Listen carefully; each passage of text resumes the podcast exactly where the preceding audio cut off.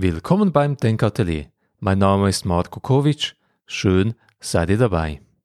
Journalistische Medien finden in der Coronavirus-Pandemie große Beachtung.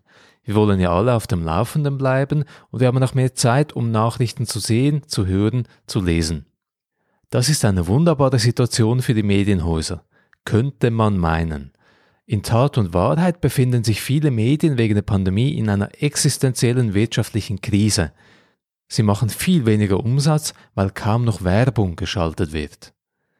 Warum werbefinanzierte Medien unter anderem wegen Google und Facebook aber schon lange vor der Coronavirus-Pandemie in dieser Krise steckten und wie Non-Profit-Journalismus eine Antwort auf die Krise sein könnte, diskutiere ich mit Nick Lüthi.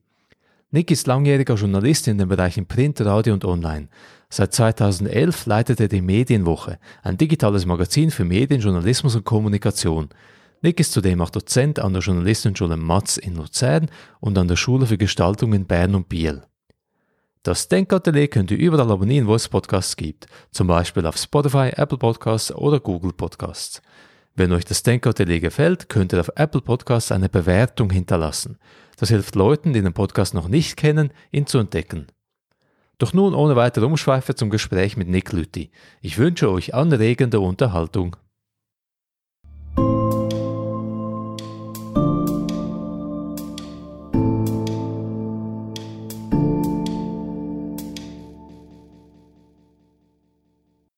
Nick, willkommen im Denkatelier. Ja, hallo Marco. In der Coronavirus-Pandemie berichten die Medien ja wie verrückt über diese Pandemie. Die Berichterstattung ist ausführlich, die Berichterstattung ist nonstop und die Leute lesen das auch und sehen es auch und hören es auch. Die Zugriffszahlen gehen ja hoch. Die Pandemie ist ja also eine goldene Zeit für die Medien.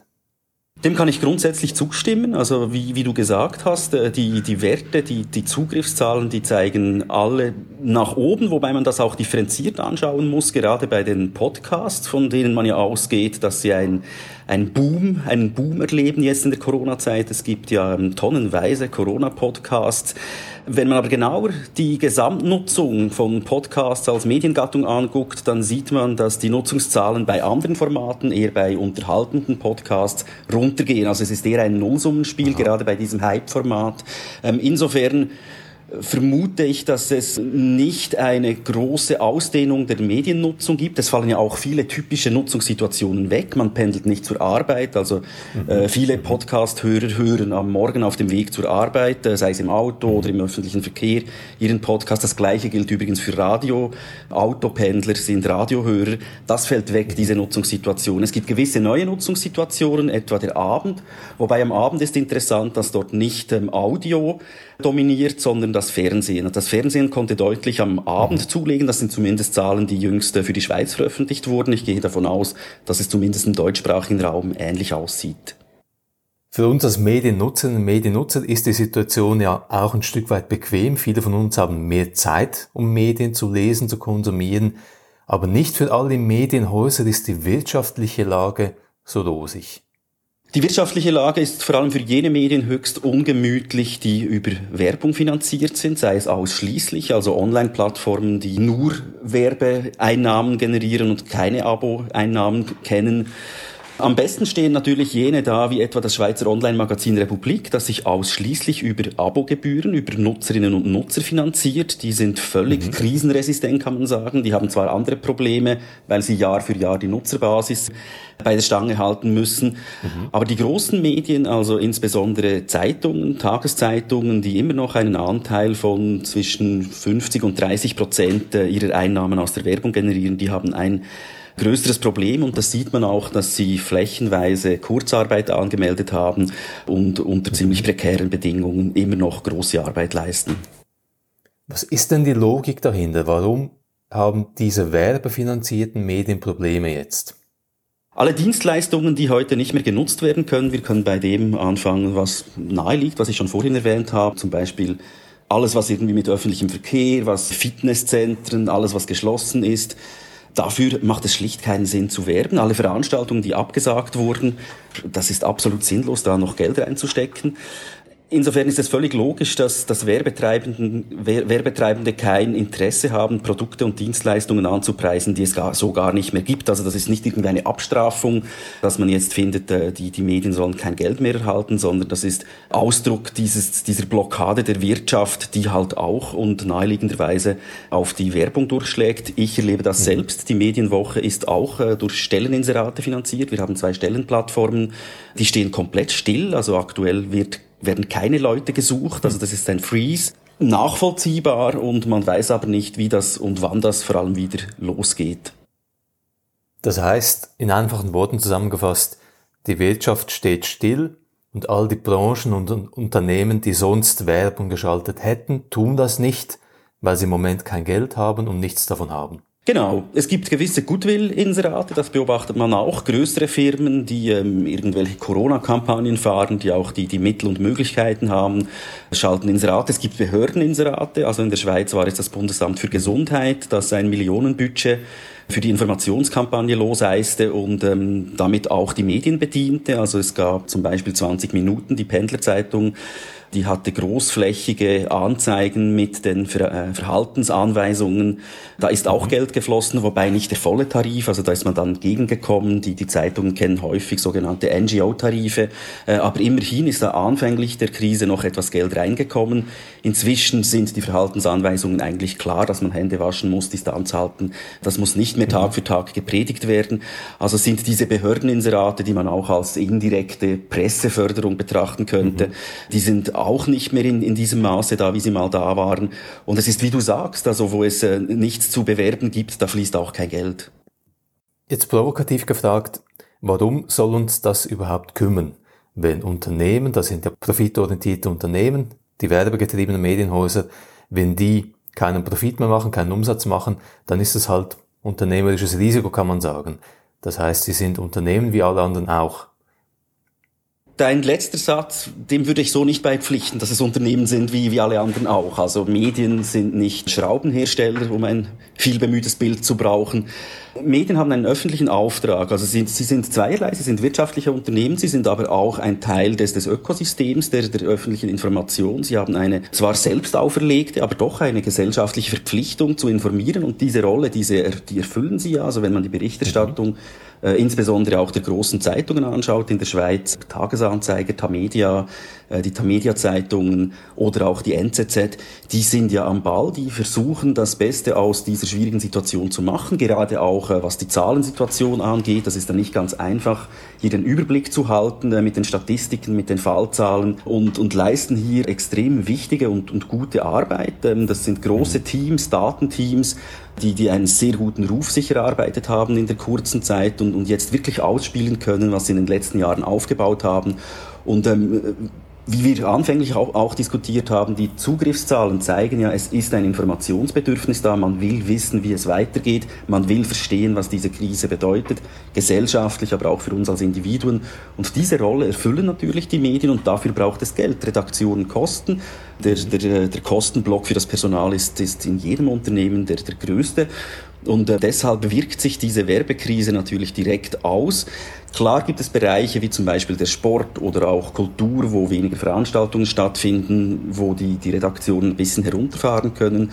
Mhm. Aber viele, viele Sportredaktoren oder auch äh, Kulturredaktorinnen unterstützen die, die Nachrichtenredaktion in ihrer Corona-Berichterstattung. Also es ist nicht so, dass man einfach den Betrieb herunterfahren könnte, weil es nichts mehr zu berichten gibt und da fehlt dann eben das Geld, das aus der Werbung nicht mehr reinkommt. Lass uns doch über die Geschäftsmodelle reden. Das Geschäftsmodell ist ja offenbar immer noch mehrheitlich, man braucht Inserate, man braucht Werbung. Aber heute leben wir doch in einer Online-Zeit, wo wir alle irgendwelche Streaming-Dienste haben, Netflix, Spotify, irgendwelche Abos. Warum sind die profitorientierten privaten Medien nicht auch auf diese Schiene aufgesprungen? Warum gibt es nicht einfach Abos für Zeitungen und die Zeitungen leben von diesen Abogebühren? Du sprichst das Thema Spotify für Zeitungen oder Spotify für Medien an, so wie ich das verstanden habe. Das ist ein Gedanke, der, der oft kursiert. Weshalb gibt es Gibt es das Streaming-Modell oder das Flatrate-Modell nicht auch für, für gedruckte Informationen? Ein naheliegender Grund liegt darin, dass man einen Zeitungsartikel genau einmal liest. Also der, der Wert eines Artikels ist ein anderer als eines, einer Serie oder noch viel mehr eines Musikstücks, das man hundertmal hört, wenn es ein äh, Lieblingsstück ist. Dann kommt das Pricing dazu, also für 12 Franken oder 15 Franken, wenn man so einen Durchschnitt nimmt, was die Streaming-Plattformen im Monat kosten.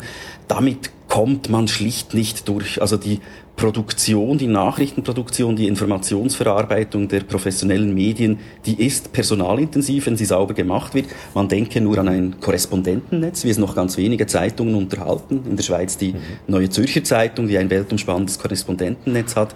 Das sind riesen Kostenblöcke, die sich nicht über Pauschalverwertungen oder eben Flatrate-Modelle, wo man dann die Einnahmen noch mit allen äh, Wettbewerbern teilen müsste. Das ist schlicht unrealistisch so zu denken, auch wenn es natürlich aus der Nutzerperspektive absolut nachvollziehbar ist und deshalb taucht diese Diskussion auch regelmäßig auf, weil es ja inzwischen der eingeübten Nutzung entspricht, dass man nicht mehr sein Leibblatt hat, sondern aus zig Titeln auswählt. Wobei man da auch aufpassen muss, dass man nicht zu stark von seinem eigenen Verhalten ausgeht. Also ich nehme an, du und ich, wir zählen irgendwo zu einer Informationselite, die von Berufswegen ganz viele Medien nutzen. Ich nehme an, es gibt immer noch das traditionelle Mediennutzungsverhalten, dass man irgendwie ein Stammblatt hat, dass man regelmäßig anklickt oder sogar ein Online-Abo hat. Aber es bleibt am Schluss ein, ein ungelöstes Problem. Es bleibt ein Delta, eine Differenz zwischen dem, was eigentlich finanziert werden müsste und dem, was an Werbung noch reinkommt. Die Krise hat jetzt natürlich schockartig vieles verändert für die Medienbranche, aber die Veränderungen, die unter anderem durch das Internet bedingt waren, die gab es ja schon vor der Krise. Kannst du da ein bisschen ausführen? Was hat sich da in den letzten rund 20 Jahren getan? Genau, es ist ja nicht so, dass Corona jetzt äh, eine völlig neue Dynamik in Gang setzt, sondern sie verschärft eigentlich, was in den letzten 20 Jahren bereits länger sich abgezeichnet hat. Ursprünglich waren Zeitungen zu rund 70 Prozent von Werbung finanziert und 30 Prozent finanzierten die Abos, die Abonnentinnen und Abonnenten.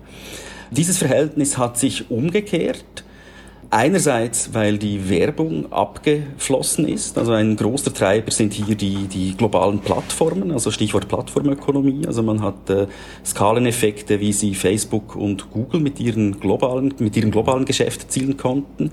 Dank Daten und Werbung. Also Google und Facebook sind Werbeunternehmen, die leben maßgeblich von Werbung und ganz viel Geld, das man ursprünglich auf Zeitungsseiten äh, in Zeitungsseiten investiert hat, liegt nun bei Google, weil der Deal einfach der bessere ist. Also die, die punktgenaue Zielgruppenansprache, das dynamische, das dynamische Pricing, also dass man genau so viel zahlt, wie eine Werbung auch angesehen wird. Zeitungswerbung, gedruckte Werbung ist da einfach nicht mehr konkurrenzfähig. Das zeigt sich insbesondere bei den sogenannten Rubriken, also Autos, Wohnungen, Stellen, da erreicht man zwar eine Masse, aber man will ja nicht die Masse ansprechen, sondern ganz gezielt potenziell Interessierte. Und das kann man mit dem Internet und das kann eine Zeitung nie leisten. Vor, vor 20 Jahren, 25 Jahren waren das der, war das der, der Hauptfinanzierungsblock der Zeitungen, also die Beilagen, die Stellenbeilagen, die waren phasenweise so dick, dass sie nicht in die Briefkästen passte. Die waren so dick, dass man neue Rubriken schaffen musste, damit es überhaupt Platz gibt. Also man äh, hat dann auch neue redaktionelle Gefäße geschaffen, weil es so viele Inserate gab, dass man die Rückseiten irgendwie äh, publizistisch verwerten musste. Das ist noch nicht so lange her, aber die Zeiten sind einfach vorbei und die Tendenz geht ganz klar dahin, dass die Werbung komplett aus diesen Medien abfließt. Wenn ich über den geografischen Tellerrand blicke, dann gibt es ja überall auf der Welt viele Online-Medien, alle mussten diesen Schritt machen und gewisse scheinen ja irgendwie zu funktionieren. Ich persönlich habe die New York Times abonniert. Ich zahle, glaube ich, zwei Dollar im Monat. Ich verstehe nicht, wie das geht, aber offenbar geht das irgendwie mit den Einnahmen. Warum hat die Schweiz größere Mühe als zum Beispiel die New York Times in den USA?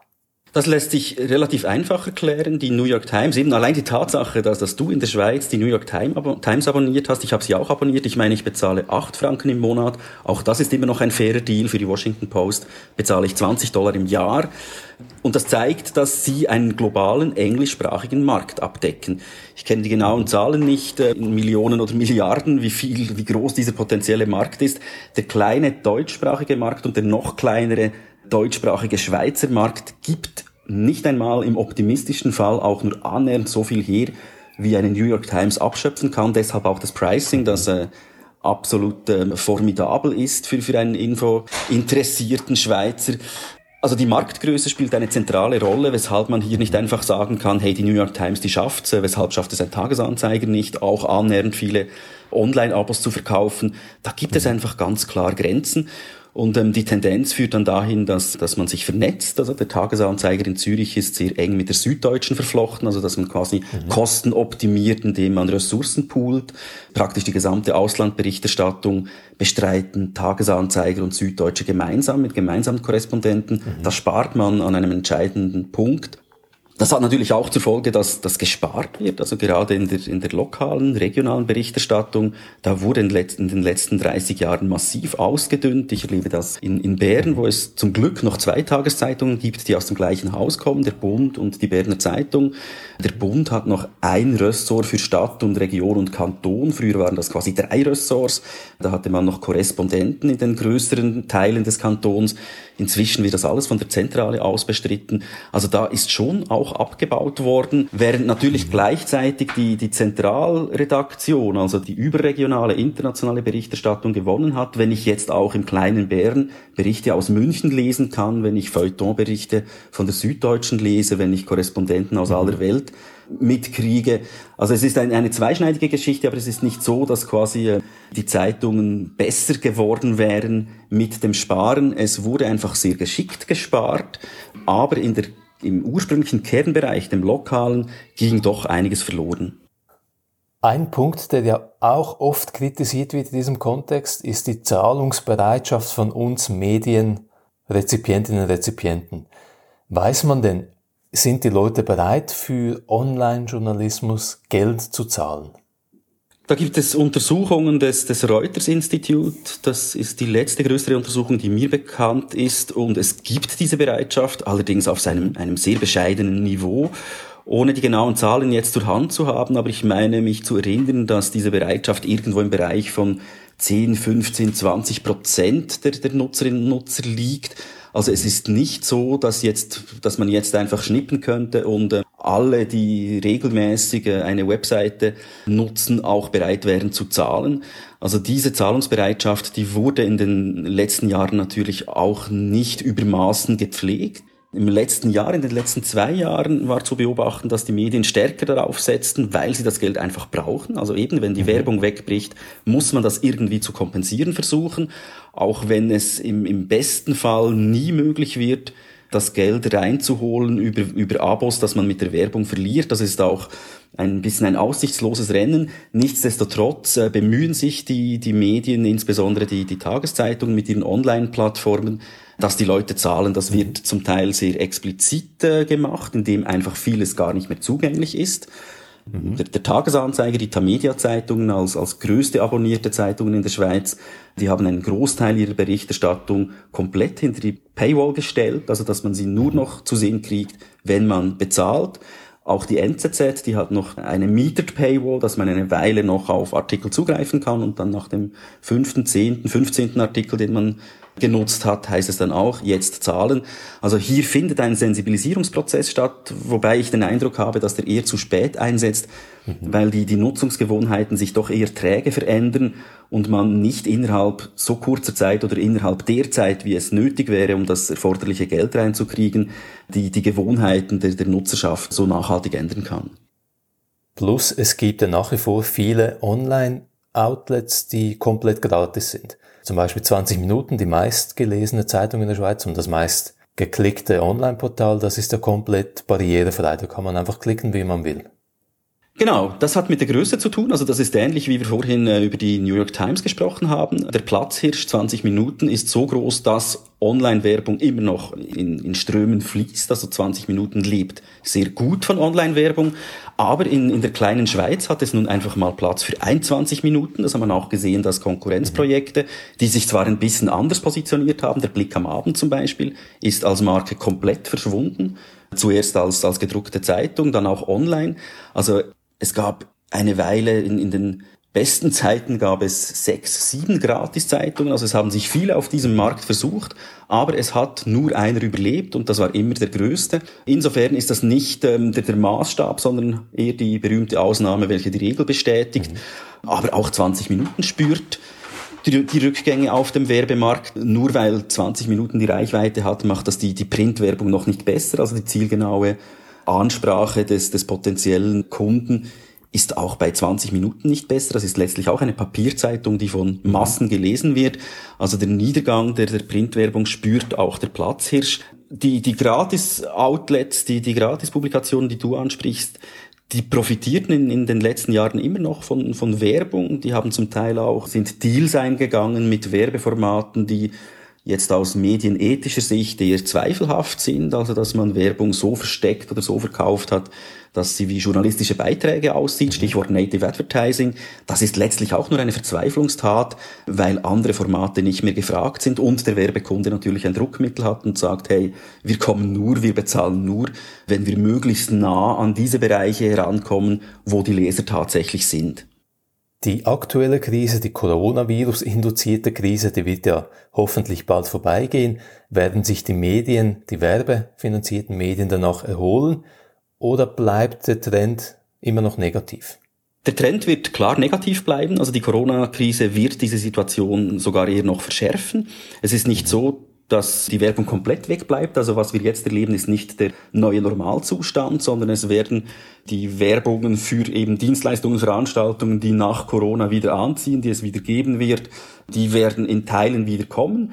Wobei natürlich die Unternehmen auch, also die, die Werbeauftraggeber, nicht mehr über diese satten Budgets verfügen. Die haben ja auch gelitten. Also der, der Shutdown der Wirtschaft der, der wirkt sich längerfristig auf die, auf die Werbebudgets aus. Also es wird nicht, es wird nicht der Fall eintreten, dass am Tag X alle Werbung wieder da sein wird. Also es wird eine Bremsspur geben, kombiniert mit dem allgemeinen Trend des Rückgangs. Also der Rückgang wird sich eher noch beschleunigen. Wir haben jetzt über die Probleme gesprochen und jetzt ist natürlich die große Frage, ja, was sollen wir tun? Was ist die Lösung? Wir wollen also eine Medienlandschaft, die breit ist, wo man viele Stimmen hat. Das ist auch für die Demokratie wichtig, wie du gesagt hast. Wie kriegen wir das hin? Wir haben interessanterweise noch gar nicht über die, die öffentlichen oder die öffentlich-rechtlichen Medien gesprochen, die natürlich eine wichtige Rolle mhm. spielen. Also in der Schweiz ist das die SRG, in Deutschland ARD, ZDF, wo wir quasi gezwungen sind, aber auch in der Schweiz zumindest demokratisch legitimiert über die No-Billag-Abstimmung, wo eine deutliche Mehrheit der Schweizerinnen und Schweizer gesagt hat, doch, wir sind bereit, für ein öffentliches Medienhaus äh, pro Jahr 360 Franken auszugeben. Das ist immerhin ein staatlicher Betrag, den man äh, für, für ein, ein, eine, eine Institution investiert, die eben krisenresistenter ist, wobei man jetzt auch sieht, dass auch die SRG in Probleme gerät, nicht zuletzt, weil sie eben auch mit Werbung finanziert mhm. ist, insbesondere das Fernsehen ist immer noch zu großen Teilen durch, durch Werbung finanziert, das ist ein großer Kostenblock, das sind immer noch ein paar hundert Millionen, die aber auch rasend erodieren. Bereits im letzten Jahr sprach die Führung der SRG von dramatischen Rückgängen, das hat sich jetzt noch akzentuiert. Also auch dort sieht man die fatale Abhängigkeit von, von Werbung. Es gäbe auch das Modell, dass man den, den öffentlichen Rundfunk werbefrei macht, um diese Krisenabhängigkeit absolut zu minimieren, komplett zu reduzieren und nur auf Gebühren zu stützen. Das wäre meiner Meinung nach das, das bessere Modell, dass man immerhin einen großen Player hat, der sich nicht vom Werbemarkt abhängig zeigt. Nichtsdestotrotz zeigt sich, dass die, die öffentlichen Medien einen sehr guten Job machen können. Also auch in der aktuellen Krise ist das Radio ein wichtiges Informationsmedium. Radio hören ist ein eingeübtes Verhalten, gerade in Krisensituationen. Wir kennen es in der Schweiz. Wenn die Sirene heult, schaltet man das Radio ein. Mhm. Bei Corona hat zwar die Sirene nicht geheult, oder zumindest metaphorisch war man an einem ähnlichen Punkt, also Radio hören, sich informieren auf dem ersten Kanal, dass das gehört dazu und das spürt das Radio auch. Gerade vor einer Woche sind die aktuellen Hörerzahlen rausgekommen und da hat sich gezeigt, dass die Informationsformate deutlich zugelegt haben, die mhm. Unterhaltungsformate, die äh, Sendungen am Abend, das Abendprogramm hat etwas gelitten. Da ist Fernsehen Trumpf am Abend in, in Corona-Zeiten, da werden Serien geguckt, da werden äh, Filme geguckt.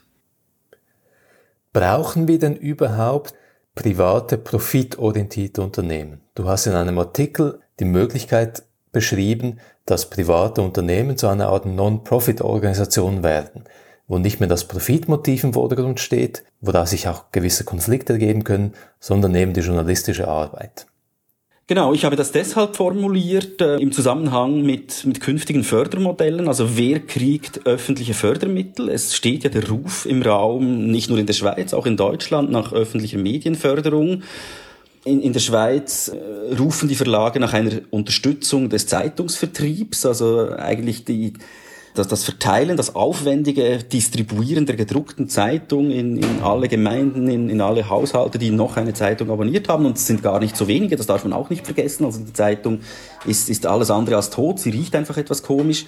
Und diese Kosten ähm, nicht also die Kosten explodieren natürlich, wenn es immer weniger Abonnenten gibt. Also in der Gemeinde X hat es mal 100 Zeitungsabonnenten und inzwischen sind es noch zwei. Mhm. Der Aufwand für die Verteilung ist der genau gleiche und die Kosten pro Stück steigen. Also diese Kosten wollen sich die Verlage abfedern lassen durch eine Subventionierung der Verteilkosten. Also die, die Post, mhm. die heute die Zeitungen verteilt, äh, soll Geld erhalten, damit sie zu einem geringeren Tarif diese Zeitungen austrägt. Dieses Modell bevorzugen die Verleger, weil damit nicht direkt die Redaktion unterstützt wird. Das scheuen sie immer noch. Mhm. Lange Zeit wie der Teufel das Weihwasser. Ich denke, inzwischen findet ein mögliches Umdenken statt, dass es nicht ohne geht. Und da kommen wir dann zum problematischen Punkt und wieder zurück zu der Forderung, dass profitorientierte Unternehmen nicht von Subventionen profitieren sollen. Deshalb habe ich vorgeschlagen, dass eigentlich nur Geld kriegt, wer Non-Profit, wer den Status eines Non-Profit-Unternehmens hat. Interessant zu beobachten ist ja, dass die ehemalige Tamedia, die jetzt TX Group heißt, die, die abonnierten Zeitungen, also eigentlich das schwächste Glied im Konzern, ausgelagert hat in einen eigenen Unternehmensteil. Ja. Ähm, eigentlich wäre diese Struktur bereits vorbereitet, dass man die quasi auslagert in eine Non-Profit-Zukunft entlässt. Profit wird sich mit Tageszeitungen und, und Online-Medien eh nicht erwirtschaften lassen. Aber solange sie innerhalb eines profitorientierten und gut wirtschaftenden Konzerns befinden, ist es natürlich problematisch für die Politik, Gelder zu sprechen. Das hat sich auch gezeigt. Der Bund, der Bundesrat wollte ja ein Rettungspaket schnüren und genau dieser Punkt sei offenbar ein Grund gewesen, weshalb dieses, dieses Rettungspaket abgelehnt wurde, weil man nicht bereit ist, Firmen zu unterstützen, die weiterhin soliden Profit erwirtschaften, mhm. auch wenn halt ein Unternehmensteil, die Zeitungen, schwächer unterwegs sind. Bei diesem potenziellen Rettungspaket für die Medien gab es ja auch die Anekdote der TX Group, wo einerseits jetzt Kurzarbeit angesagt ist, also viele Journalistinnen und Journalisten arbeiten weniger oder teilweise gar nicht, aber gleichzeitig wurden für das Jahr 2019 relativ üppige Dividenden ausgeschüttet und das ist offenbar sauer aufgestoßen auch im Bundesrat. Genau, das ist eine Diskussion, die in der ganzen Wirtschaft stattfindet im Zusammenhang mit all den Rettungspaketen. Sollen Firmen ähm, unterstützt werden, wenn sie Dividenden auszahlen? Man könnte argumentieren, dass diese Dividenden ja im vergangenen Jahr erwirtschaftet wurden und eigentlich nicht ein Corona-Profit sind, dass es legitim ist, diese Dividenden auszuschütten und dass man dafür ein Unternehmen nicht bestrafen soll. Es ist aber vom, vom, vom, von der Symbolik her natürlich schwierig zu legitimieren, wenn Millionen an die Aktionäre fließen zu einem Zeitpunkt, wo die Wirtschaft stillsteht. Also ich verstehe die Zurückhaltung auch gerade im Medienbereich, äh, dass man sagt, hey, ähm, das ist vielleicht nicht die, die optimale, das, optimale Signal, jetzt Dividenden auszuschütten und gleichzeitig die hohle Hand zu machen und auch von, von Kurzarbeitentschädigung zu profitieren. Immerhin hat die TX Group signalisiert, dass es im kommenden Jahr keine Dividende geben wird, wobei das mit dem Wirtschaftsgang zu tun hat und nicht als, als Geste zu verstehen ist. Vermutlich würde das, das Geschäftsjahr 2020 mit Corona sowieso keine Dividende abwerfen. Also insofern ist das äh, auch ein bisschen Augenwischerei. Ja, das ist ein Problem, das sich stellt, nicht nur bei der Medienförderung, sondern jetzt generell bei den Rettungspaketen. Wer ist bezugsberechtigt? Wer kann sich selbst aus dem Sumpf ziehen? Soll man alle Unternehmen gleich behandeln? Soll man quasi jene bestrafen, die, die erfolgreich wirtschaften? Also es gibt da verschiedene Überlegungen. Im Medienbereich verstehe ich die Zurückhaltung, dass man sagt, hey, Konzerne, die weiterhin, die sich auch diversifiziert haben, die eigentlich das Risiko äh, minimiert haben, die den klassischen Medienbereich ähm, wo der klassische Medienbereich nur noch einen kleinen Geschäftsteil ausmacht, mhm. soll man diese Unternehmen zusätzlich mit öffentlichen Mitteln finanzieren, zumal das Credo ja immer lautet, möglichst wenig Staat, möglichst wenig von der öffentlichen Hand, wir können uns selber finanzieren. Also das ist eine mhm. knifflige Aufgabe und der Bundesrat hat es nun mal fürs Erste die, die Reißleine gezogen und gesagt, hey nein, wir blockieren dieses Rettungspaket und jetzt wird auf regulärem Gesetzgebungsweg die, die Medienförderung neu aufgegleist. Lass uns doch mal kurz über das Modell Non-Profit-Journalismus reden. Du hast jetzt am Beispiel TX Group durchdekliniert, wie das funktionieren könnte, dass man einen Teil des Unternehmens, der sich eben mit Journalismus befasst, der wahrscheinlich keinen Profit erwirtschaften kann, auslagen könnte in einen Non-Profit-Bereich. Die andere Möglichkeit wäre ja, dass man sagt, wir fördern einfach neue Non-Profit-Startups, neue Organisationen, die es vorher noch nicht gab. Welches Modell wäre für dich sinnvoller, das Bestehende in ein Non-Profit zu überführen oder Neues zu fördern? das eine tun und das andere nicht lassen, weil Tatsache ist, dass die großen Medien, also ähm, eben die, die Tamedia-Zeitungen, NZZ, auch äh, die, die Ringier-Medien mit ihren vor allem Magazinen, also Ringier Axel Springer Schweiz mit, mit Titeln wie Beobachter oder Handelszeitung, Bilanz, also alles wichtige, reichweitenstarke äh, Medien und Fachmedien, die sind halt einfach immer noch erreichen eine größere Verbreitung als das sympathische kleine Fachblog, das äh, eine treue Stammleserschaft hat. Aber wenn man von, von, von einem Medienökosystem ausgeht und eben von Massenmedien spricht und nicht von Nischenmedien, dann kommt man nicht, kann man nicht umhin, auch Fördermodelle zu überlegen, welche den Großen zugutekommen. Das heißt aber nicht, mhm dass man nicht auch kleine Projekte wie etwa ein Wissenschaftsmagazin Higgs, das sehr erfolgreich unterwegs ist, aber auch immer mit äh, Finanzierungsproblemen zu kämpfen hat, oder lokale Initiativen wie in Basel Baschur aktuell, für die Tageswoche, die es auch nicht mehr gibt. Also solche Projekte müssen auch unterstützt werden und der Bundesrat hat in einem Gesetzgebungsvorschlag vorgesehen, dass Online-Medien auch gefördert werden. Noch ist nicht klar, nach welchen Kriterien. In der ursprünglichen Fassung heißt es, dass nur Medien profitieren sollen, die auch kostenpflichtig sind. Mir scheint das eher ein seltsamer Maßstab zu sein, gerade was die Zugänglichkeit angeht. Kostenpflicht, Paywall, immer auch ein, eine Hürde, ein Hindernis. Ähm, also wenn man auf, auf Reichweite aus ist äh, und gerade kleine Startups sollten ja zuerst einmal bekannt werden können, ist das eigentlich ein komisches Kriterium, dass man sagt, hey, es kriegt nur kriegt nur öffentliche Fördermittel, wer kostenpflichtig ist. Also ich sehe tatsächlich und verschärft durch Corona ein, ein Förderansatz, der ziemlich breit sein müsste. Es gibt ja erprobte Modelle. In der Schweiz erhalten ja auch Privatradios und Privatfernsehens Gebührenmittel, mhm. anteilmäßig vergleichbar mit dem, dem Anteil, den, äh, den eine große SRG erhält. Also das sind auch mhm. substanzielle Beiträge, die in, in das private Radio- und Fernsehschaffen gesteckt werden. Und diese Medien sind meines Wissens nicht zu Staatsmedien verkommen, sondern verstehen sich weiterhin als private Unternehmen, die aber nur überleben können, wenn sie auch öffentliche Mittel erhalten. Und daran könnte man sich orientieren. Da ist auch die ganze Qualitätssicherung etabliert, also mit Kontrollen, die nicht auf der Ebene des, des Outputs, also da wird nicht kontrolliert, ob die Nachrichtensendung sechs Minuten dauert und über das lokale Parlament berichtet wird, sondern es wird viel mehr darauf geschaut, ähm, ob die Instrumente zur Qualitätssicherung vorhanden sind. Also sehr sinnvolle Modelle und daran könnte man sich orientieren und man bräuchte nicht das Rad neu zu erfinden. Aber die, die politischen äh, Gegebenheiten, vor allem auch das, das, das neue Parlament, von dem man noch nicht so genau weiß, wie es medienpolitisch tickt, wird nun mal zeigen müssen, was, was seine Ideen sind. Und erfahrungsgemäß wird das halt alles sehr lange dauern. Also das letzte Radio- und Fernsehgesetz, das hat von ersten, vom ersten Entwurf bis zur Inkraftsetzung hat das sieben Jahre gedauert. Das ist einfach ein bisschen lang. Also es muss auch schneller gehen, aber ich glaube, das Krisenbewusstsein ist bei vielen Leuten und nicht zuletzt auch bei der Politik da, die darüber entscheiden wird, wie und ob Medien gefördert werden. Die Coronavirus-Krise ist also dann vielleicht ein Katalysator für Innovationen bei der Medienförderung. Nick, vielen Dank für das Gespräch. Ja, vielen Dank dir und die Möglichkeit, dass ich hier ein paar Gedanken ausbreiten durfte. Merci.